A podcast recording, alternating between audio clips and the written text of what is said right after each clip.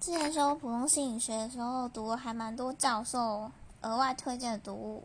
然后今天想要推荐的这本影响我很大很大的读物，它比较偏社会学，它叫做《我在底层的生活》，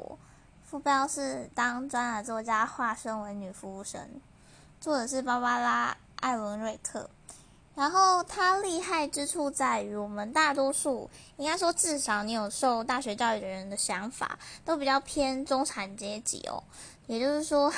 我们今天看到一个人很惨，或者是生活比较不好的时候，我们直观会觉得是因为他自己的选择，或者说会觉得他明明努力就可以改变更多的。但这样的思维其实。